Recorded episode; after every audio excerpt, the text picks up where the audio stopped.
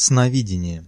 Для магов Древней Мексики четвертым по значимости являлось сновидение, искусство разрушения рамок обычного восприятия. Для тех магов и современных представителей их линий путешествие в неизведанное было действительно ведущей силой магии. Дон Хуан демонстрировал мне несчетное количество раз, что все выполняемое им и его соратниками было нацелено на эту силу. Два искусства, на которые они опирались в своих путешествиях, были невероятно изощренными видами деятельности – искусство сновидения и искусство сталкинга. Искусство сталкинга для Дона Хуана было обратной стороной монеты по отношению к искусству сновидения. Для того, чтобы сделать оба эти искусства понятными мне, он сначала познакомил меня с тем, что называл краеугольным камнем магии, возможностью воспринимать энергию непосредственно так, как она течет во Вселенной. Он объяснял мне, что то, что люди обычно принимают за восприятие, является скорее актом интерпретации чувственных данных. Он говорил, что с самого момента рождения все окружающее поддерживает в нас возможность интерпретировать. Со временем эта возможность превращается в полную систему, с помощью которой мы осуществляем восприятие абсолютно всего в мире. Он был убежден, что мы ни на секунду не задумывались над возможностью воспринимать потоки энергии непосредственно. Для Дона Хуана и таких же магов, как он, обычный человек тогда превращается в мага, когда он прекращает воздействие системы интерпретации и начинает прямо воспринимать энергию. Дон Хуан говорил, что человеческие существа приобретают вид светящихся сфер, только когда они воспринимаются непосредственно как энергия. Видеть энергию непосредственно он считал опорной точкой магии. Он уверял меня, что все, что маг делает, вращается вокруг этого и исходит из этого. Из способности непосредственно видеть энергию вырастают два главных вида деятельности – искусство сновидения и искусство сталкинга. Еще одним важным моментом магии, который он наконец разъяснил мне, была точка сборки. Он сказал, что когда маги видят человеческое существо в виде светящейся сферы, они также видят и эпицентр магии, точку размером с теннисный мяч, более яркую, чем вся остальная светящаяся сфера. Дон Хуан называл это точкой сборки и говорил, что именно там, в этой точке, собирается восприятие. «Искусство сновидения, — однажды сказал он мне, — состоит в целенаправленном смещении точки сборки из ее обычного положения. Искусство сталкинга состоит в том, чтобы усилием воли закрепить точку сборки в ее новом положении, в которое она была перемещена».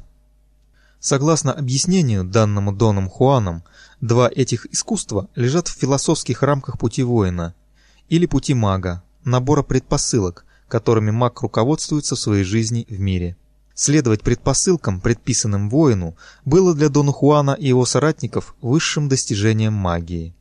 Дон Хуан считал, что только строго придерживаясь пути воина, маг может приобрести энергию и решимость для путешествия в неизвестном. Дон Хуан постоянно и особо отмечал ценность прагматичного отношения со стороны занимающегося магией к сновидению и сталкингу. Прагматическое отношение он определял как способность поглощать любые случайности, которые могли встретиться на пути воина. Он сам, по моему мнению, был живым примером такого отношения. Любая неуверенность и всякие обязательства рассеивались от одного его присутствия.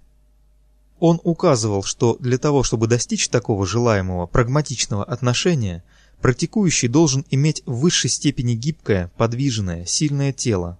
Он говорил, что физическое тело – это единственное, что действительно многое значит для магов, а такой вещи, как дуализм между телом и умом, не существует. Маги считают, что физическое тело включает в себя и тело, и ум, он говорил, что для того, чтобы уравновесить физическое тело как единое целое, маги учитывают еще одну форму энергии – энергетическое тело, также известное как другой, или двойник, или дубль, или тело сновидения. Дон Хуан описывал искусство сновидения как возможность использовать обычные сны в качестве удобного входа для сознания человека в другие области восприятия. Он говорил, что обычные сны могут быть использованы как люк для входа в другие области энергии, отличающиеся от энергии повседневной жизни, но в то же время необыкновенно похожие на нее в своей основе.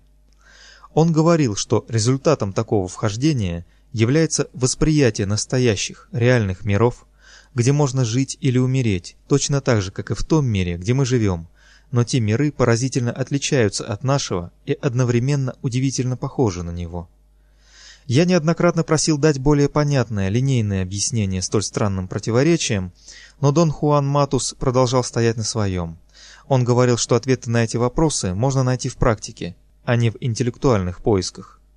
О такой возможности можно поболтать, но это ни к чему не приведет.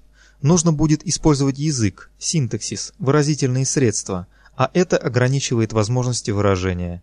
Синтаксис любого языка зависит только от тех возможностей восприятия, которые имеются в том мире, где мы живем. Дон Хуан делал значительное различие между двумя испанскими глаголами «so» – «are» – «спать» «and so are» – «спать сном мага». В английском языке нет слов для обозначения этих разных состояний. Обычного сна – «sure» и более сложного состояния, которое маги называют «insure». Дон Хуан также описывал сновидение как состояние глубокой медитации, в котором смещение восприятия играет ключевую роль. Дон Хуан объяснил, что искусство сновидения возникло благодаря случайному наблюдению, сделанному магами Древней Мексики, когда они видели спящих людей.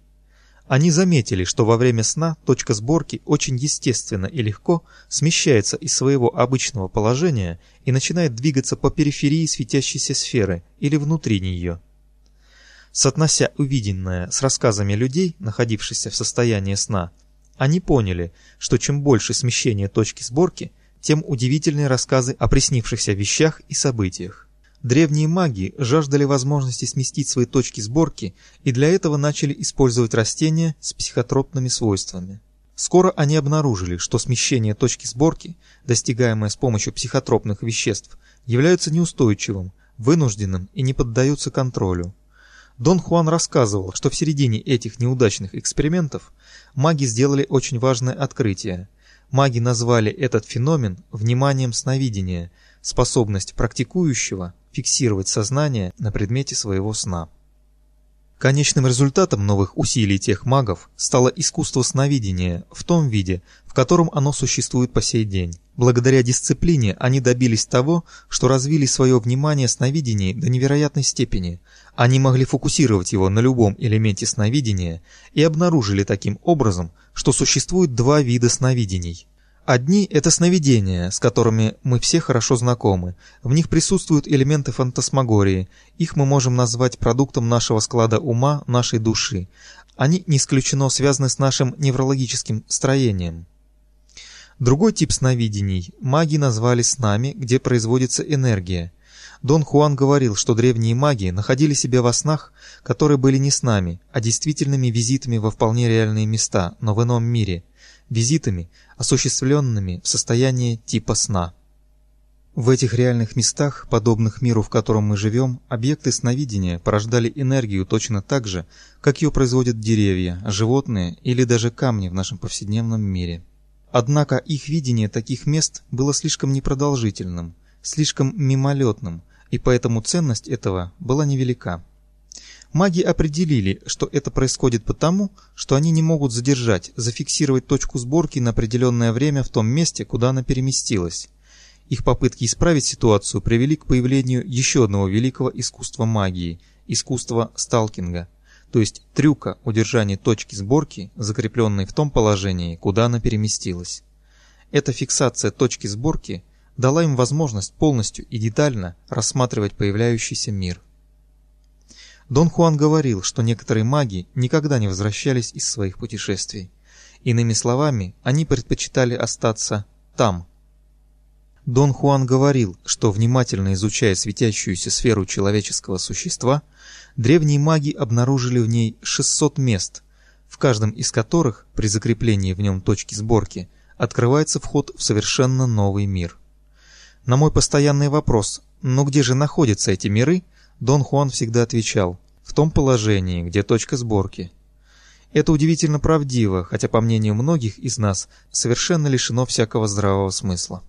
Однако эта фраза вполне справедлива в свете способности магов видеть энергию так, как она течет во Вселенной. Точка сборки в ее обычном положении получает приток энергетических полей из Вселенной в основном в виде светящихся волокон. Мириады этих волокон проходят через точку сборки, результатом чего является тот мир, который мы знаем.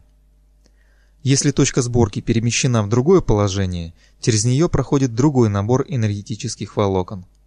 Маги чувствуют, что этот новый набор энергетических волокон не может дать видение того же самого мира. Определенно, получаемый мир должен отличаться от мира повседневной жизни. Так как точка сборки является не только центром, где собирается восприятие, но и центром, где происходит интерпретация чувственных данных, маги чувствуют, что она будет интерпретировать новый набор энергетических полей в такой же точной манере, как она интерпретирует мир повседневной жизни.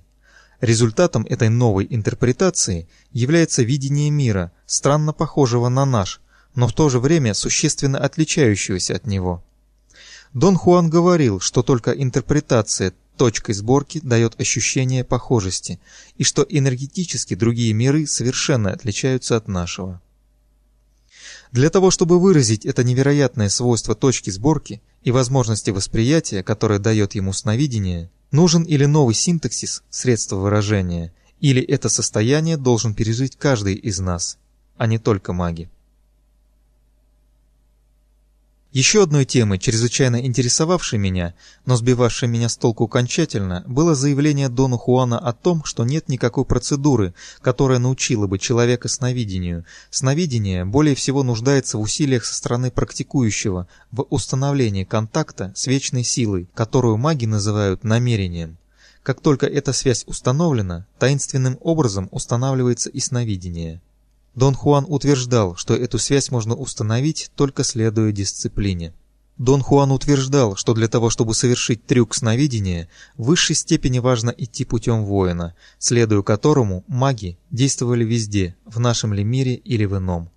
Следование пути воина давало однородные результаты при отсутствии каких-либо точных образцов.